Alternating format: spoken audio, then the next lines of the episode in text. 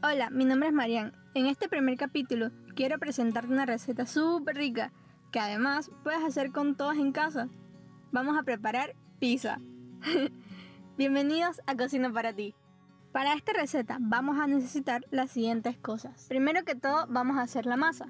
La masa que lleva 2.5 libras de harina, 2 tazas y media de agua tibia, una cucharadita de sal, un octavo de taza de aceite de oliva, 2 cucharadas de levadura en grano y una media cucharada de azúcar.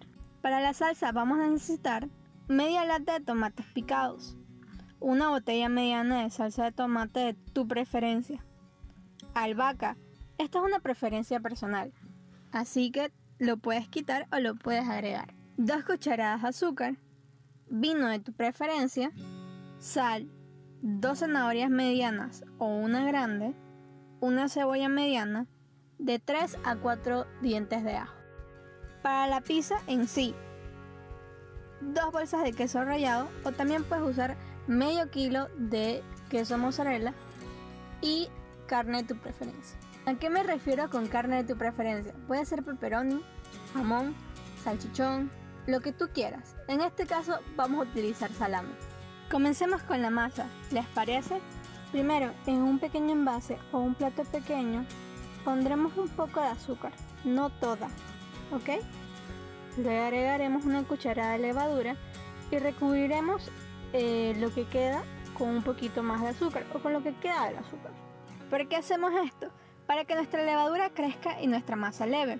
Agregamos un poco de agua tibia y la vertimos en un envase donde está la levadura. Cubrimos y dejamos que crezca. Te recomiendo que la cubras con un trapo limpio de cocina. Ya que dejamos la levadura creciendo, vamos a hacer la salsa. Una buena salsa debe ser dulce, no tanto como un caramelo, pero así que cuando la comas no la sientas que está cruda. Ya con esto claro, vamos a rallar la zanahoria bien finita y a picar la cebolla. Para la cebolla, como un tip, la puedes poner en tu procesador de alimentos hasta que esté bien picadita. Los ajos los cortamos bien finitos también. Ya con eso cortado, buscamos una olla bastante honda y la preparamos para ahí cocinar nuestra salsa. La ponemos en la estufa y la ponemos a calentar para sofreír nuestros primeros ingredientes. Mientras esperamos que se caliente a fuego bajo, abrimos nuestras latas de tomate para tenerlas a la mano. Subimos el fuego a medio y agregamos un poco de aceite de oliva y algo de sal al gusto. Ya con eso preparado, agregamos nuestros ajos y nuestras cebollas picadas y esperamos que se doren un poco. No olviden revolverlo para que no se les queme. Ya con eso sofrito agregamos la zanahoria y esperamos que se sofría un poco más. Vertimos a nuestra olla nuestra lata de tomates picados y revolvemos. Luego agregamos media botella de la salsa de tomate que hayamos elegido. No la boten porque con ellas agregaremos el agua a medida que hagamos nuestra salsa. Probamos el punto de sal. No importa que esté un poco alto, con el agua que vamos a ir echándole poco a poco se irá bajando, no se preocupen. Revolvemos y esperamos que comience a hervir. Mantenemos cuidándola para que no se evapore mucho. Siempre, siempre tengan como un medidor mental al momento de hacerlo, para que cuando esté por debajo de esta marca, agregar un poco de agua. Debemos estar claros que esta salsa lleva tiempo.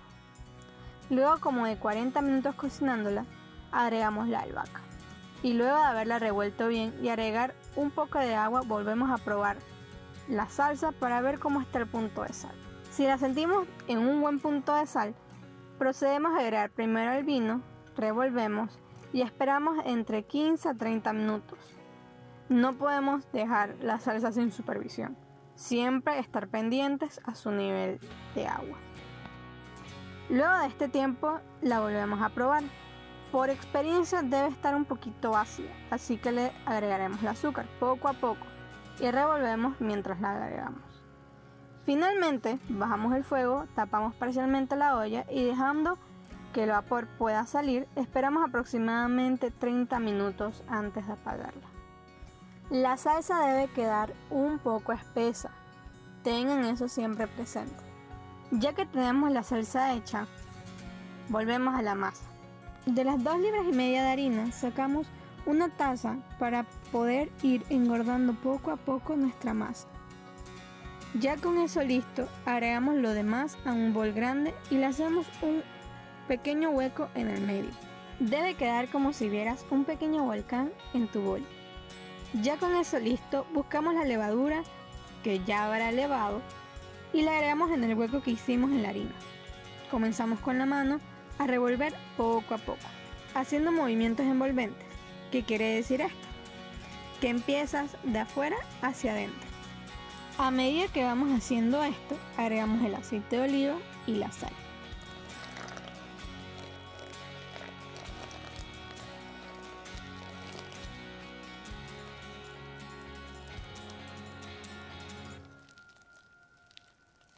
Es importante que la levadura y la sal no entren en contacto directo, si no la masa no va a crecer. Tengamos en mente algo, que la masa no debe quedar aguada o líquida, debe quedar firme y pegajosa. La masa la pasamos a nuestra encimera. Poco a poco vamos agregando la harina que antes habíamos separado para amasarla. Cuando sentimos que ya no se pega en nuestras manos y que la podemos estirar con facilidad, la dejamos a un lado ya que la masa tiene bastante flexibilidad. Luego de esto la volvemos a pasar a nuestro bol. El bol debe estar engrasado con aceite de oliva. También lo puedes engrasar o enharinar con harina, valga la redundancia. Esto lo hacemos para que no se pegue. Mi consejo es que lo engrases con aceite de oliva, queda mucho mejor. ¿Por qué hacemos esto? Para que nuestra masa no se quede pegada. Tapamos el bol y lo dejamos tranquilo hasta que nuestra masa doble o triplique su tamaño. Debemos tener claro que para que nuestra masa doble o triplique su tamaño, han de pasar 45 minutos a una hora. Ya que pasado este tiempo, buscamos un molde para pizza o uno normal. No importa, como tú prefieras. Engrasamos nuestro molde y precalentamos nuestro horno a 300 grados Celsius. Ya que tenemos esto listo, buscamos nuestro queso y nuestra carne de preferencia para tenerlas a mano. Ponemos nuestra harina en la encimera y luego pasamos nuestra masa.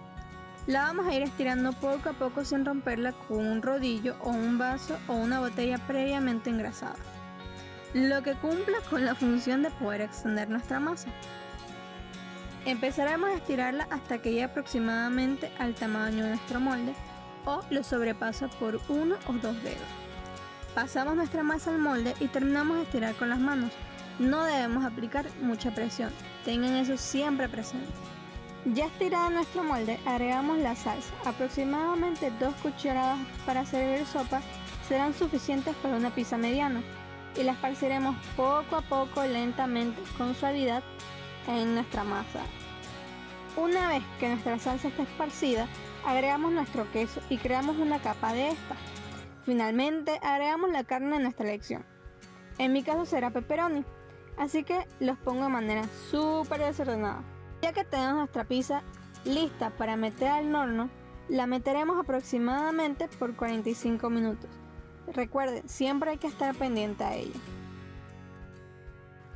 Ya que han pasado estos 45 minutos, la sacaremos y la serviremos calientita. Y eso es todo. Espero que te haya gustado tanto como a mí esta receta riquísima.